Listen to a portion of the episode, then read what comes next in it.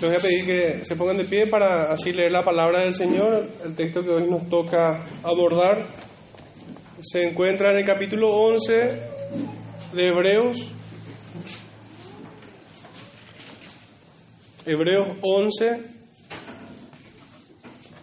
versículos 23 al 26. Dice así la palabra del Señor.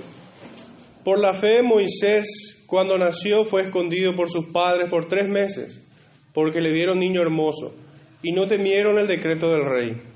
Por la fe Moisés, hecho ya grande, rehusó llamarse hijo de la hija de Faraón, escogiendo antes ser maltratado con el pueblo de Dios que gozar de los deleites temporales del pecado, teniendo por mayores riquezas el vituperio de Cristo que los tesoros de los egipcios porque tenía puesta la mirada en el galardón. Pueden sentarse, hermano, el Señor bendiga su palabra en medio nuestro.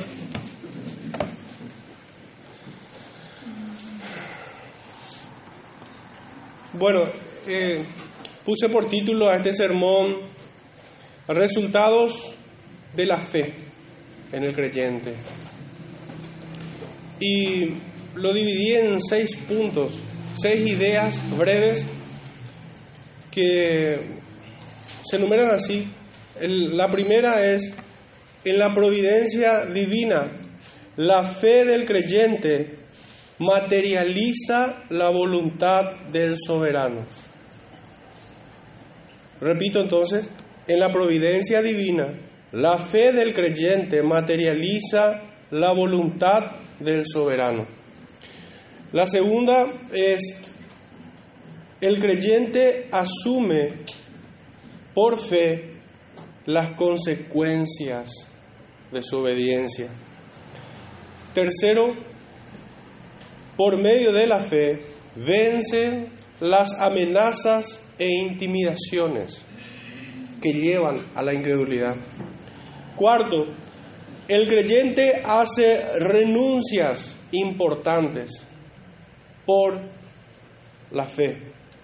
Quinto, por medio de la fe, elige el martirio antes que el deleite pecaminoso. Y finalmente, por medio de la fe, elige a Cristo, su mayor tesoro. Bueno, pero antes de abordar estos puntos quisiera hacer una breve introducción Voy a leer unos párrafos muy breves de un libro que se llama Torturado por las causas de Cristo. El subtítulo es La Iglesia Mártir por Richard Gumbrand. Y en la página 16 dice así, él está relatando un poquito el contexto que le tocó vivir. Los comunistas convocaron un congreso de todos los grupos cristianos en el edificio de nuestro parlamento asistieron unos 4.000 sacerdotes y pastores que eligieron nada menos que a José Stalin como presidente honorario de dicho Congreso. Al mismo tiempo, él era el presidente del movimiento mundial ateísta y un asesino en masa de los cristianos. Uno tras otro, obispos y pastores se levantaron en aquel recinto para declarar que el comunismo y el cristianismo fundamentalmente son lo mismo y que por lo tanto podían coexistir. Un ministro tras otro ensalzó al comunismo y aseguró al nuevo gobierno que podría contar con la lealtad de la iglesia. La verdad que es espantoso leer esto. A renglón seguido dice, estaba Gumbran en esa reunión, en esa asamblea, donde tanto pastores como obispos de la Iglesia Católica aprobaban a este perverso hombre como el presidente y como el líder de su país. Estando allí Gumbran con su esposa, dice él, mi esposa y yo estábamos presentes en ese congreso. Ella que estaba sentada cerca de mí me dijo, Richard, levántate y limpia la cara de Cristo de tanta vergüenza. Están escupiendo en su cara.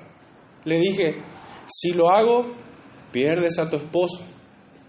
Ella respondió, no deseo tener a un cobarde por esposo.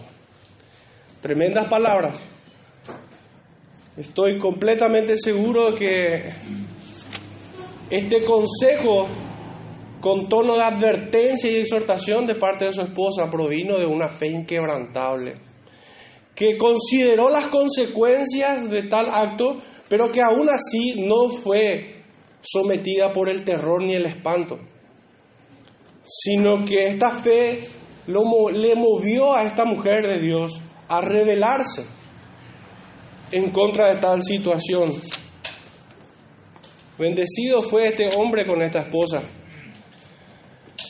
En la página 38 de su libro hay un pequeño relato y con esto cierro la introducción. El subtítulo es Torturas inimaginables. Un pastor cuyo nombre era Florescu fue torturado con cuchillos y hierros al rojo vivo. Lo golpearon salvajemente. Enseguida introdujeron enormes ratas hambrientas a través de un caño de su celda. No podía dormir porque tenía que defenderse. Tan pronto se descuidaba y que deseaba las ratas lo atacaban. Los comunistas querían obligarle a, denunciar a sus hermanos en la fe, pero él resistió firmemente. Por último trajeron a su hijo de 14 años y comenzaron a azotarlo en su presencia, advirtiéndole que el castigo continuaría hasta que entregara la información pedida. El pobre hombre ya casi había, ya no podía más, ya había perdido la razón. Resistió todo lo que pudo, pero al final, cuando no podía más, se dirigió a su hijo, diciéndole, Alejandro, debo decirles lo que quieren, no puedo soportar que te sigan torturando. Su hijo le respondió, papá, no cometas conmigo la injusticia de tener por padre a un traidor. Sopórtalo. Si me matan, moriré gritando Jesús y mi patria. Los comunistas enfurecidos por tal respuesta se lanzaron sobre el muchacho y lo mataron a golpe. Murió alabando a Dios.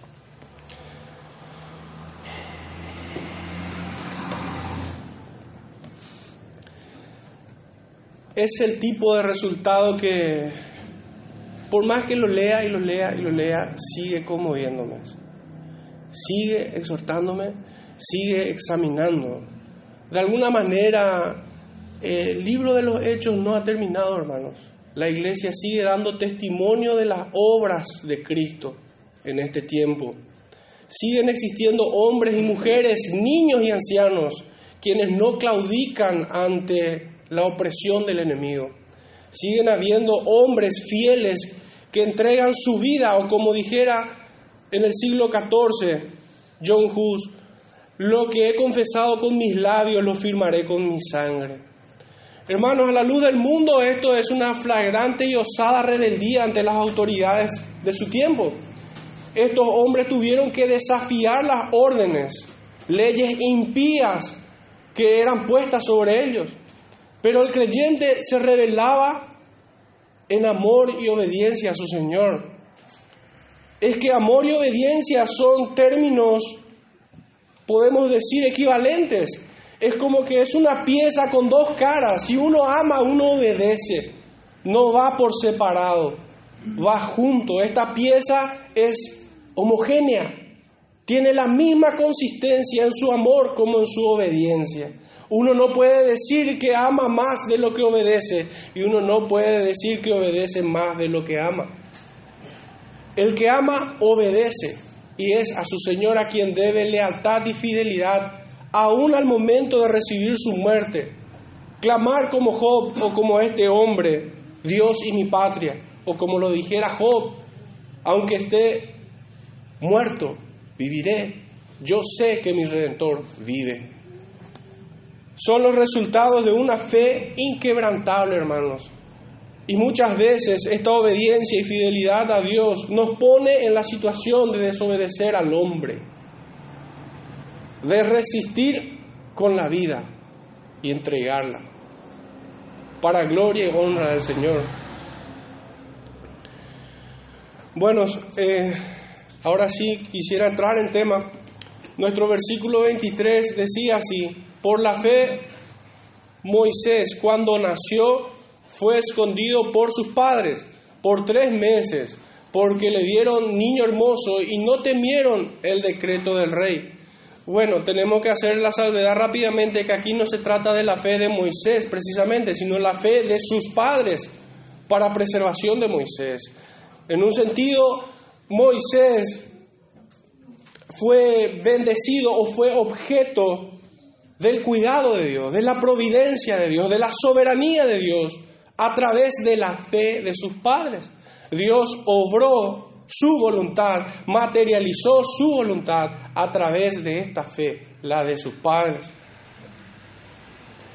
Pero este versículo nos remonta al libro de Éxodo, capítulo 1, si me pudieran acompañar brevemente.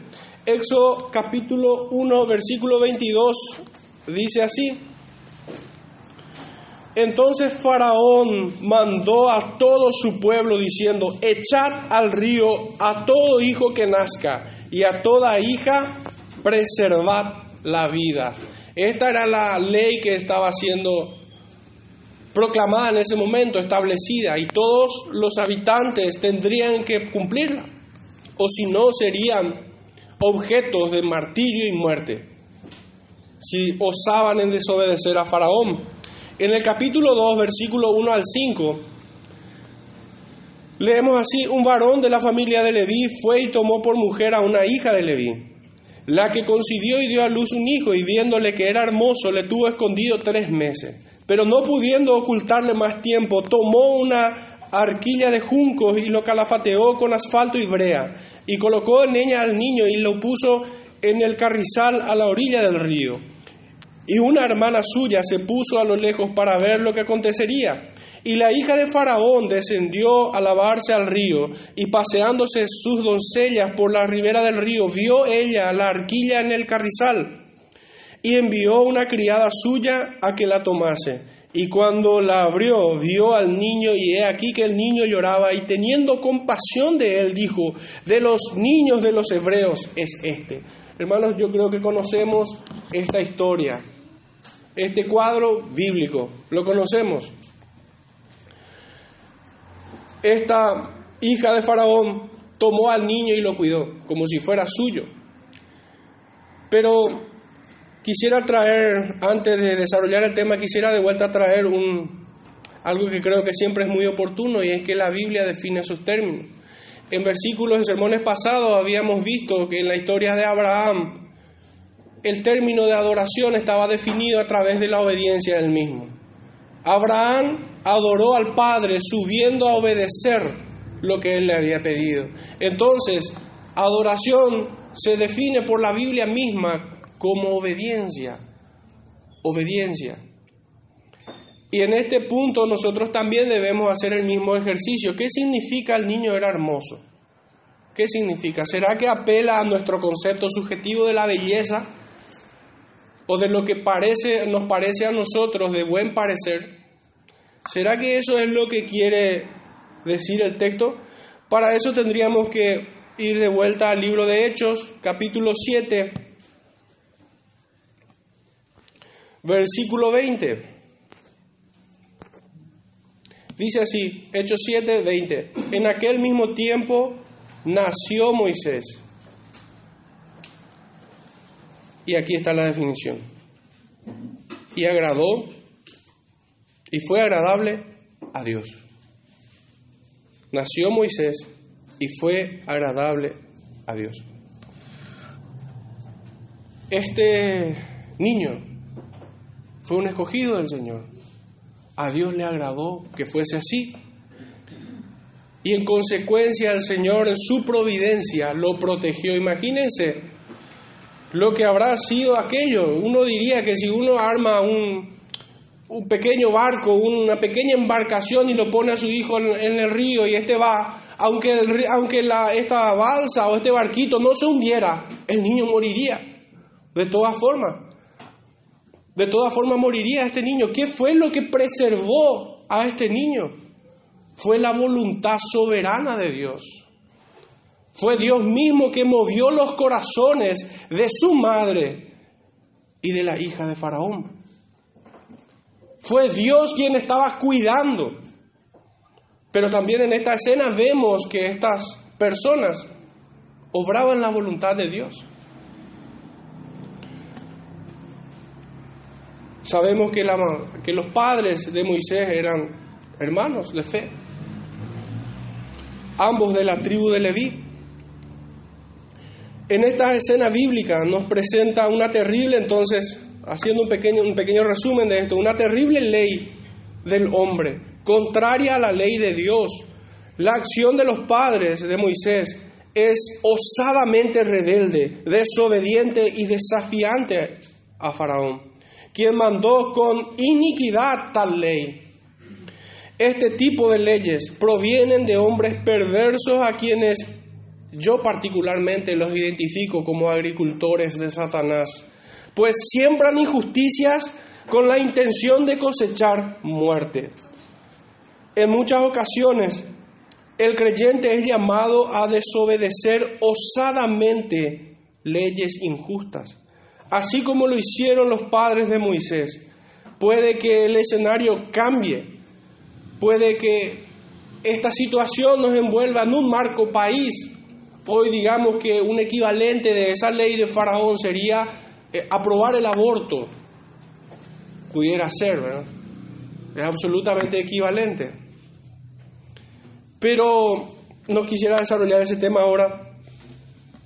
Pero pudiera ser otro marco, pudiera ser en el marco laboral, donde el empleado es hostigado a, a hacer corrupción, o donde el jefe es seducido a hacer corrupción, indistintamente. Puede que el escenario cambie y puede que sea en la familia, donde una de las partes de, una, de la familia impongan leyes injustas, como por ejemplo pudiera ser que uno de los cónyuges prohíba al otro asistir al culto. Sería una ley injusta o que uno de los cónyuges obligue a su otro cónyuge a ser partícipe de un pecado o a, o a probar un pecado o a tratar con indiferencia simplemente el pecado de los hijos. Ese tipo de leyes, de regulaciones o de normas de convivencia son injustas y atentan contra nuestro Dios, atenta contra el carácter de nuestro Dios. Y de ninguna manera el creyente, sea cual fuera el escenario, así como le tocó a vivir a Richard Gumbrand y a muchos otros en la historia, debe desafiar estas leyes y debe descansar en el Señor. Si el Señor le plació sacarte victorioso con vida de allí, gloria a Dios. Y si decidió sellar tu obediencia con tu muerte, gloria a Dios también por ello. Nosotros vemos que los apóstoles, ¿qué, ¿cómo entendían ellos? ¿Cómo lo recibían el castigo cuando, cuando, cuando los opresores de aquel tiempo les sometían a castigos? ¿Cuál era el espíritu? ¿Qué ellos sentían? Ellos decían sentirse dignos de haber padecido por la causa de Cristo. Yo sé que es locura esto para el mundo, pero para el creyente no debiera hacerlo padecer por la causa de su Señor. De hecho que es muy terrible lo que hoy se hace pasar por evangelio. En muchos devocionales, prédicas, conferencias, lo que fuera. Sea el medio que se utilice. Cuando, cuando se presenta el cristianismo como positivismo, cuando se presenta el cristianismo como como si fuera que no te va, no vas a sufrir, no vas a padecer, de que vas a tener éxito en todo. Hermanos, esto es una estafa. Esto es una estafa que termina lacerando muchísimo al creyente sincero, porque el creyente toma esto como si fuera real y cuando se ve en la circunstancia donde tiene que padecer por Cristo, su frustración es doble, es triple, es cuádruple. Porque no era lo que él creía, no era lo que él le enseñaron, no era lo que por lo cual él había venido a la fe y con la cual él había madurado. Cuando le toca padecer, ve como una terrible tragedia. Cuando el espíritu de aquellos mártires a lo largo de toda la historia siempre fue la de sentirse dignos por padecer por la causa de Cristo. La iglesia en toda su extensión siempre ha portado las cicatrices de Cristo. Es que esta es la promesa que tenemos como iglesia, que el que quiera vivir piadosamente padecerá, dice la Escritura. El Señor también nos dice en su palabra que el mundo os aborrecerá por causa de mi nombre. ¿Creen que el Señor se equivocó? No. Hemos de padecer. Y contrariamente a esto, si el mundo nos guiña el ojo, si el mundo está de acuerdo con nuestro estilo de vida, si el mundo está más cerca de nosotros, entonces tendríamos que recordar las palabras de Santiago cuando dice, ¿no, ¿no saben acaso que la amistad con el mundo es enemistad con Dios?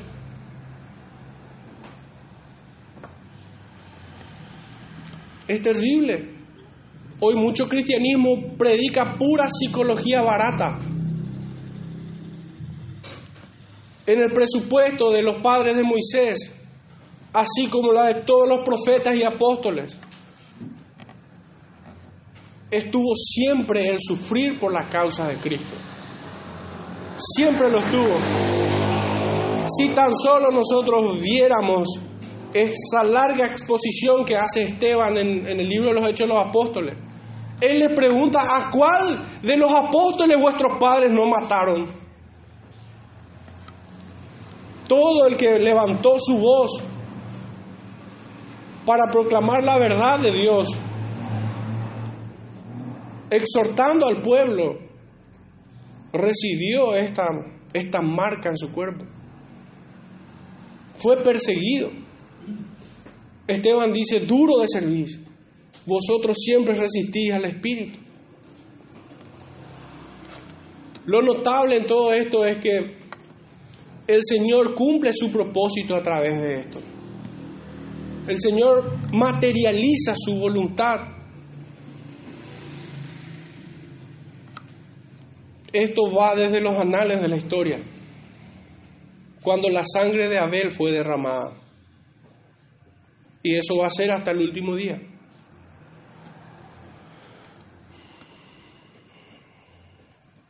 Estos padres de Moisés desafiaron entonces a Faraón, quien mandó con iniquidad tal ley. En muchas ocasiones el creyente es llamado a hacer lo mismo. La historia de la iglesia nos retumba como un eco hasta nuestros días. Historias de hermanos que así como John Hus, Wycliffe y Lutero lo han hecho. Sus vidas fueron cartas abiertas y la tinta que se usó fueron su sangre.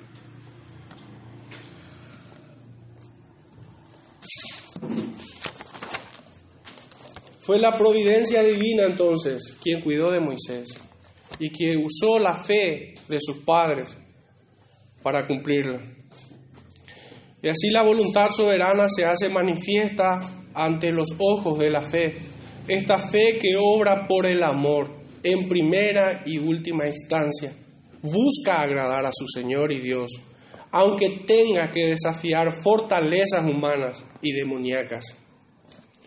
El segundo punto de nuestro sermón es que por medio de la fe el creyente asume las consecuencias de su obediencia.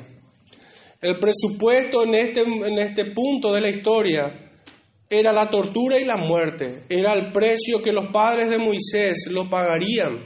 Estaban dispuestos a asumir las consecuencias de obrar en fe, agradar a Dios y desatar sobre ellos la ira del infierno porque todos los demonios estarían al acecho. Nuestro segundo punto, nuestro tercer punto, mejor dicho, es que por medio de la fe los creyentes vencen las amenazas y las intimidaciones. En nuestro versículo leemos, y no temieron el decreto del rey no como un loco, no como un descerebrado que no mide las consecuencias de sus actos, sino todo lo contrario, habiendo entendido de que pagarían un alto precio por obedecer. Dios bendice sus proyectos. Ellos se cumplen, sus proyectos se cumplen inexorablemente. Aunque un imperio poderoso como el de aquel tiempo busque matar a simples niños indefensos, estos son humillados y los hijos de Dios son cuidados. La comparación es abismal. En otra imagen pudiéramos decir David y Goliat, pero en este punto es el imperio de Faraón queriendo matar a niños indefensos. Dios vence en sus proyectos. Y este ejército, este ejército de demonios encarnados fueron vencidos y humillados en su propio terreno. Siempre fue así y siempre lo será hasta el fin de los tiempos. Esta es también la esperanza y la promesa del creyente. Si me pueden acompañar al libro de Romanos capítulo 8, versículo 31 en adelante. Dice así, ¿qué pues diremos a esto? Si Dios es por nosotros, ¿quién contra nosotros? El que no escatimonia a su propio Hijo, sino que le entregó por todos nosotros, ¿cómo no nos dará también con él todas las cosas?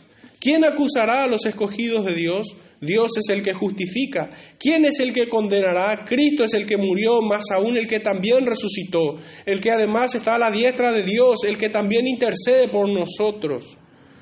¿Quién nos, ¿Quién separará del amor de Cristo? ¿Tribulación o angustia o persecución o hambre o desnudez, peligro o espada? Como está escrito, por causa de ti somos muertos todo el tiempo, somos contados como oveja de matadero. Antes, en todas estas cosas somos más que vencedores por medio de aquel que nos amó.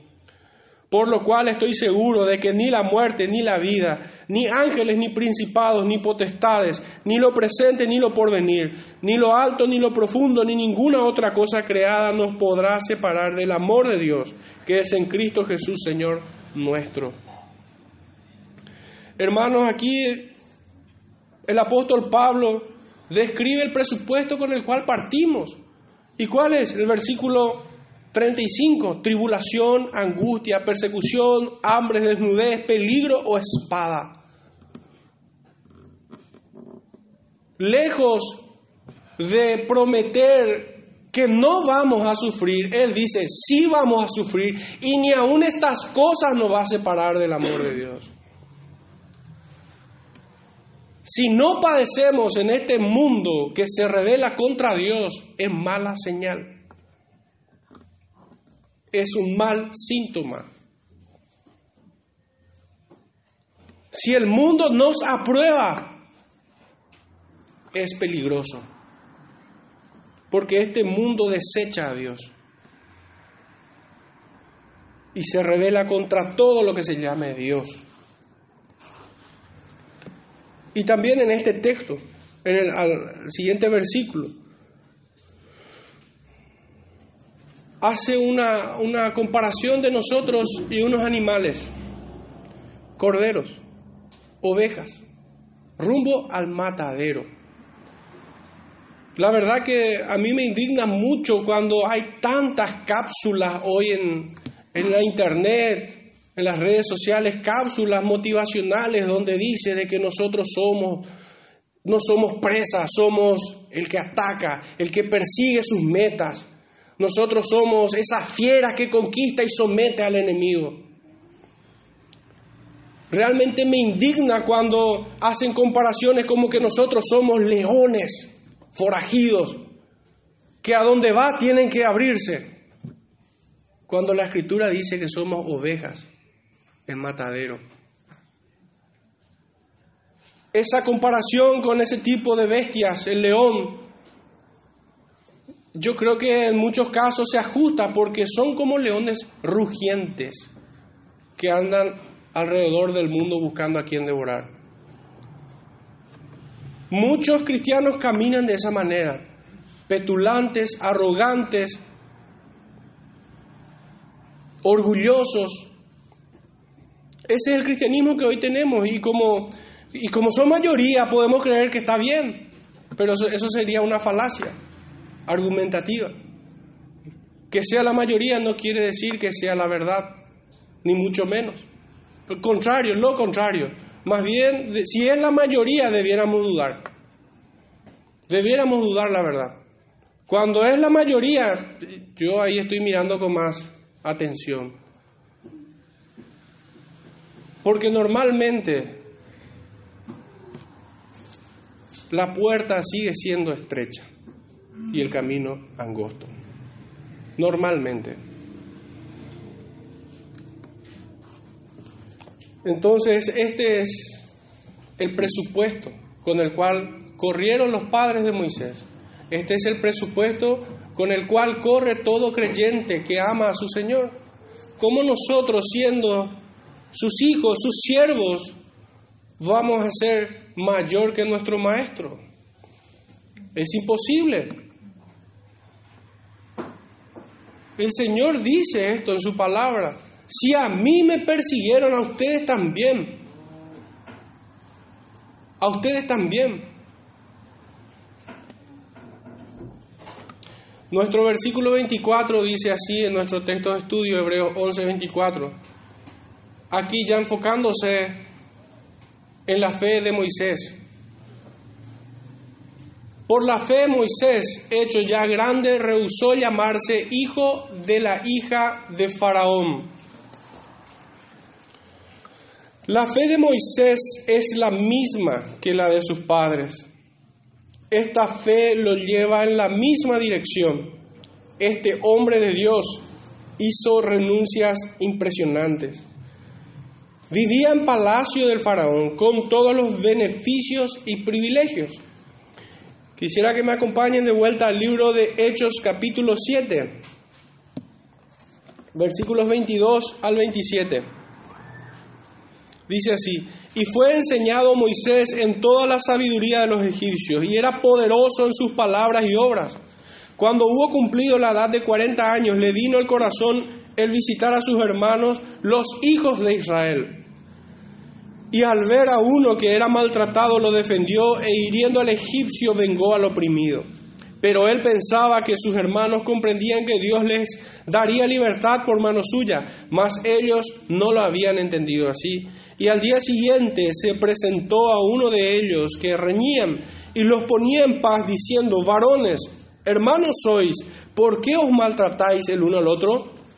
Entonces el que maltrataba a su prójimo le rechazó diciendo, ¿quién te ha puesto por gobernante y juez sobre nosotros? Este Moisés conocía al Dios de Israel, conocía a su pueblo y conocía quiénes eran sus hijos. Y aún conocía el propósito que Dios tenía para con ellos, porque él creía que Dios le iba a libertar a su pueblo por medio de él. Él creía esto. Él no era ignorante de esto. Amaba a sus hermanos es que lo que vemos aquí en el corazón de Moisés es lo mismo que tenemos en la enseñanza evangélica. En esto conocemos que somos hijos suyos, en que nos amamos unos a otros. Amar al hermano, amar a la iglesia es amar a Cristo. Esto es la regla.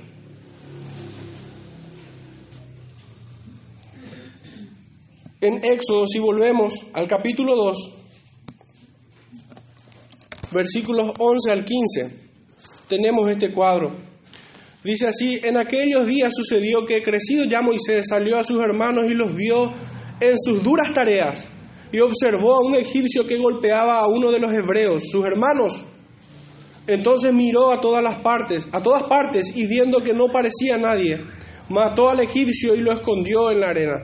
Al día siguiente salió y vio a dos hebreos que reñían. Entonces dijo al que maltrataba al otro, ¿por qué golpeas a tu prójimo? Y él respondió, ¿quién te ha puesto a ti por príncipe y juez sobre nosotros? ¿Piensas matarme como mataste al egipcio? Entonces Moisés tuvo miedo y dijo, ciertamente esto ha sido descubierto. Oyendo Faraón acerca de este hecho, procuró matar a Moisés, pero Moisés huyó de delante de Faraón y evitó en la tierra de Madián. Esta ira, hermanos, de Faraón se alineaba a la voluntad soberana de Dios. Nosotros leemos en el libro de Romanos capítulo 9 de que Dios tiene misericordia de quien quiere y a quien quiere endurecer, endurece. Faraón formaba, formaba dentro de su círculo más cercano estaba Moisés. Moisés bien podía excusarse. Moisés bien podía presentar un argumento creíble. Moisés tendría, contaría, digamos, que con el beneficio de la duda. Pero la ira de Faraón no hacía otra cosa que cumplir la voluntad de Dios. No hacía otra cosa que eso. Había un propósito para la vida de, de Moisés. Él tenía que renunciar y así lo hizo porque, como digo, bien pudiera acomodar, acomodar la historia. Bien pudiera él querer engañarse a sí mismo y decir que con la sabiduría que aprendió de los egipcios y en la posición que estaba dentro de ese imperio, dentro de ese gobierno, tengo más oportunidad de ayudar a los hermanos. Mentira del diablo, hermanos. Mentira es. Abstrayéndome un poco de ese, de ese momento y pisando en nuestro tiempo, es lo que muchos creen hoy. Muchos cristianos creen que entrando a la política van a ayudar a la iglesia. Algunos incluso dejan el ministerio al cual fue llamado y ordenado. Esto es terrible. No encuentro otra mejor idea que la que dijo Spurgeon alguna vez. Quien sirve a Dios por dinero puede servir a, Satanás por un mejor salario. Dios tiene sus métodos, hermanos. Dios tiene su propósito, Dios tiene su voluntad manifiesta. Y Él ha dicho por las autoridades, orad por ellos, no codiciar sus sillas. Dios nos llama a orar por las autoridades, no a tomar el poder. Si esto fuera el plan de Dios, entonces ¿por qué el Señor dijo, mi reino no es de esta tierra cuando querían hacerle rey? Mi reino no es de esta tierra.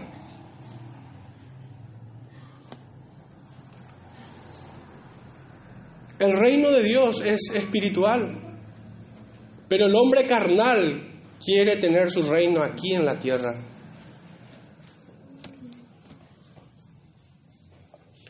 Moisés se hubiera equivocado si él hubiera confiado en su sabiduría, en, digamos que, en la posición que tenía dentro del gobierno de aquel imperio. Dios había desechado eso. Dios no necesita de la ayuda del hombre. Dios no necesita que el hombre piense por él. Pues los planes y los pensamientos de Dios son mucho más altos que la del hombre. Sus caminos son más elevados. Sus leyes son rectas. Vanamente el hombre quiere modificar el plan de Dios.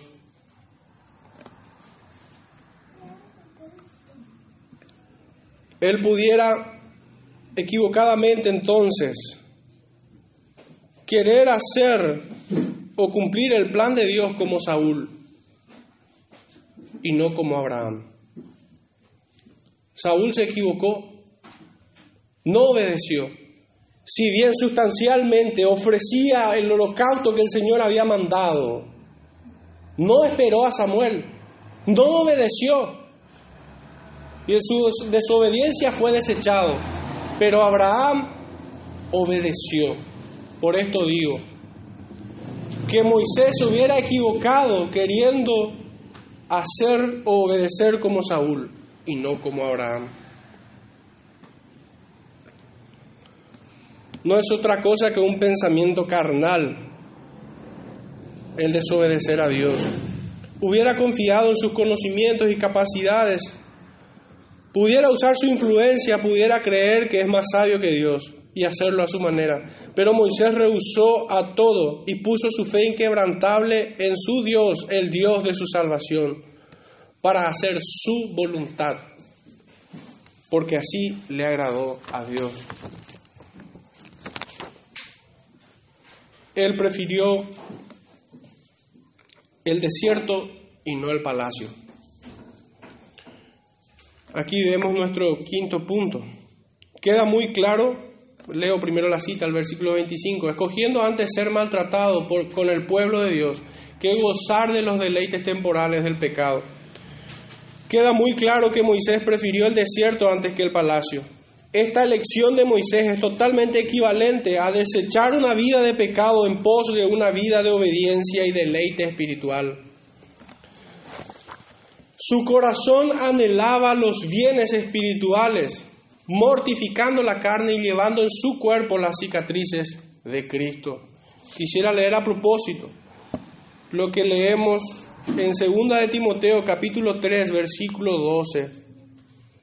Y también todos los que quieran vivir piadosamente en Cristo Jesús padecerán persecución.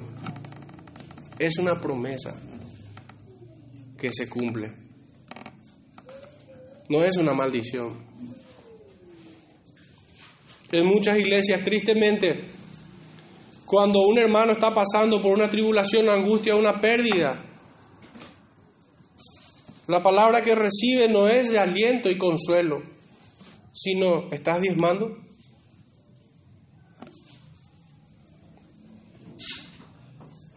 Es triste.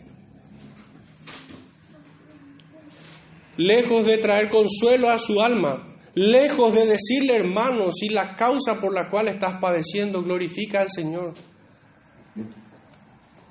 estoy contigo.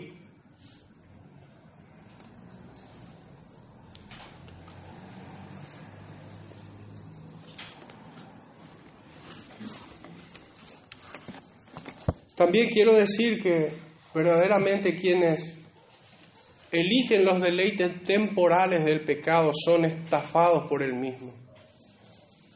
El pecado engaña al hombre.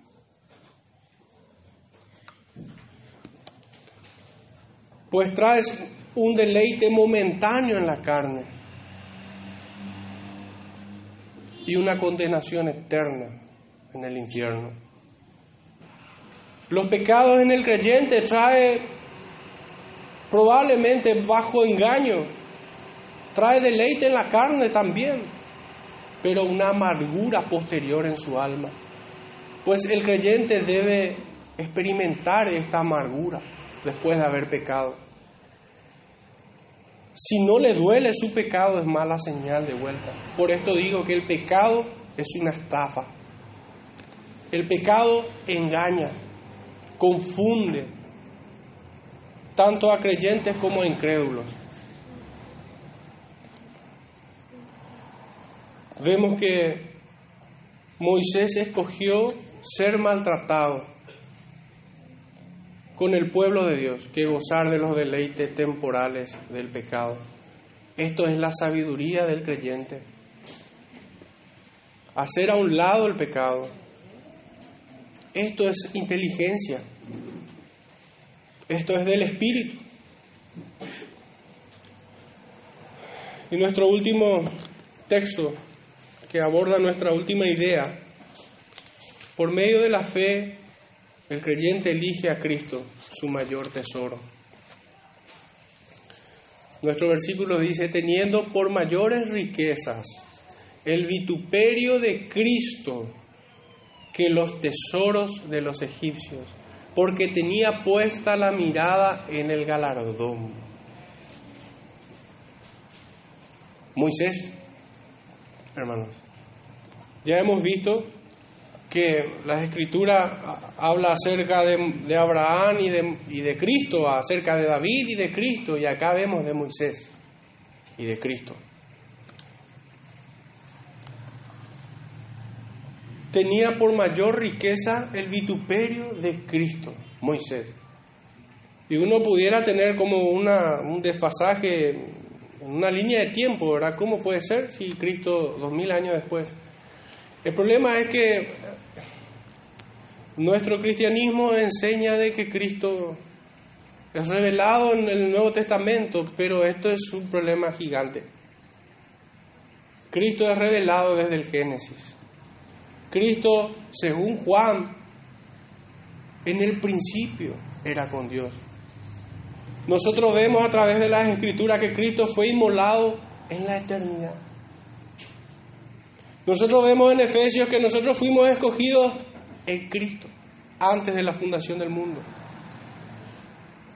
Nosotros vemos que nuestros nombres fueron escritos en el libro de la vida antes. Cristo fue presentado en Génesis por medio de la simiente, es lo que nosotros ya hemos visto. Abraham vio su día y se gozó. David decía, mi señora, mi señor. Y acá vemos que Moisés prefirió los vituperios de Cristo que los tesoros de los egipcios. ¿Haciendo qué cosa? Poniendo la mirada en el galardón, casi parafraseando al apóstol Pablo. Prosigo la meta, al supremo galardón. Ellos lo vieron con los ojos de la fe. Ellos creyeron a aquel Cristo que vendría por ellos. En un sentido ellos miraban hacia adelante, hacia la cruz, hacia el Salvador. Y nosotros miramos hacia atrás. Nosotros miramos hacia atrás. Nosotros con mayor revelación en la consumación de todas las cosas. Cristo es la consumación de todas las cosas. Pero ellos lo miraban con los ojos de la fe. Ellos lo miraban con los ojos de la fe. En Gálatas 3 hemos visto, si, si fuera necesario, hagamos lectura de dos versículos. Génesis 3.15. Y pondré enemistad entre ti y la mujer y entre tu simiente y la simiente suya esta te herirá en la cabeza y tú le herirás en el calcañar.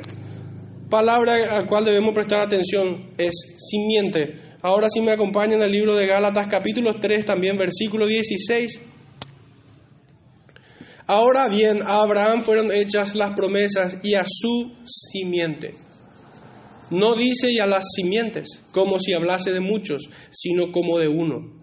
Y a tu simiente, la cual es Cristo. Cristo se revela a lo largo de toda la Biblia, a lo largo de, los 66 libros, de manera progresiva, hasta la consumación de todas las cosas, hasta la segunda venida. Cristo es presentado tanto en el Antiguo Testamento como en el Nuevo, y, como sentencia de tal afirmación podemos recordar las palabras de Pablo nuevamente en Efesios, cuando, cuando él dice que tanto los profetas y los apóstoles edificaron sobre el mismo fundamento, el cual es Cristo. Si buscamos en el Antiguo Testamento una porción que nos hablase con más claridad, Isaías 53, despreciado y desechado varón de los dolores experimentados en quebranto. Por su llaga hemos sido curados, dice. Voy a ir al texto brevemente.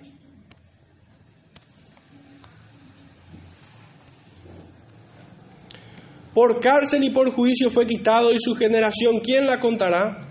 Porque fue cortado de la tierra de los vivientes y por la rebelión de mi pueblo fue herido. Y se dispuso con los impíos su sepultura, más con los ricos fue en su muerte. Aunque nunca hizo maldad ni hubo engaño en su boca, con todo eso Jehová quiso quebrantarlo, sujetándolo a padecimiento, cuando haya puesto su vida en expiación por el pecado. ¿En dónde está el corazón y la fe de este profeta? ¿A quién estaba mirando?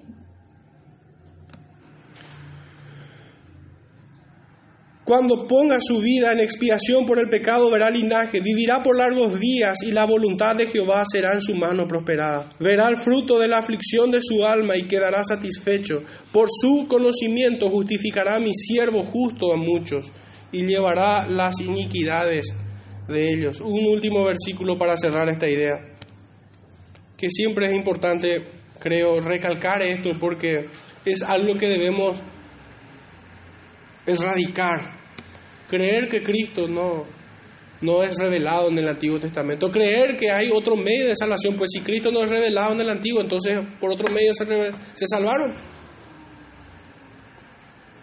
Porque somos salvos por medio de la fe, dice el apóstol. De la fe en Jesucristo. Porque hay un solo mediador entre Dios y los hombres. Dice en primera de Pedro,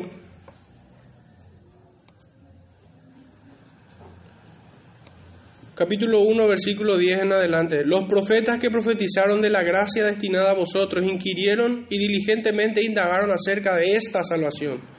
Y escudriñando qué persona y qué tiempo indicaba el Espíritu de Cristo que estaba en ellos, el cual anunciaba de antemano los sufrimientos de Cristo y las glorias que vendrían tras ellos. Así como Abel, Noé, Moisés, Abraham, David y todos los que fueron salvos en el Antiguo Testamento lo fueron por la obra de Cristo. Ninguno fue salvo en otro medio. No hay otro intermediario entre Dios y los hombres. No hay otro sacrificio que haya sido acepto delante de Dios. En ningún otro el Señor se complació y aceptó su ofrenda. Nuestro libro de Hebreos nos dice tal cual esto, que ninguno fue salvo por la sangre de machos cabríos o de toros.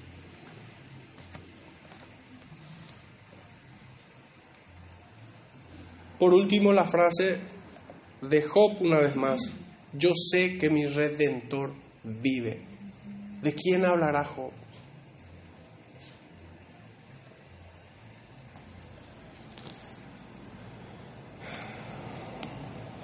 teniendo por mayores riquezas el vituperio de Cristo.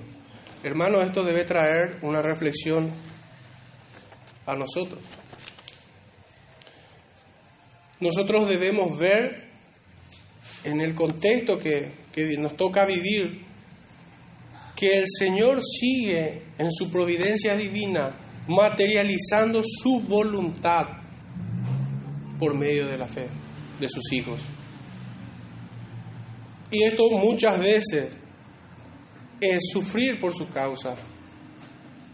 El Señor no nos lleva como gente de mente que no, no sabe a qué se expone, no, sino todo lo contrario, nos advierte de que hemos de padecer.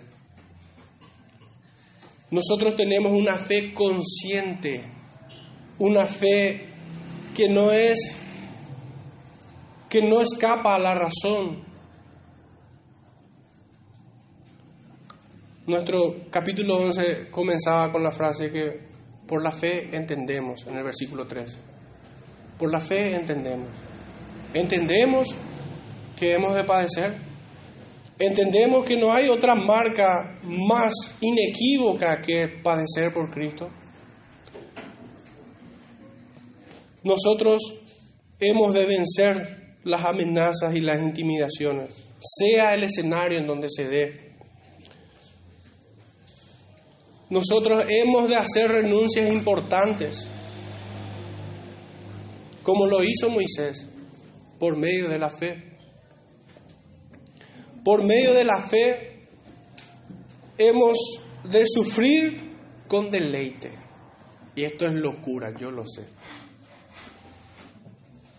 Es locura para los que se pierden.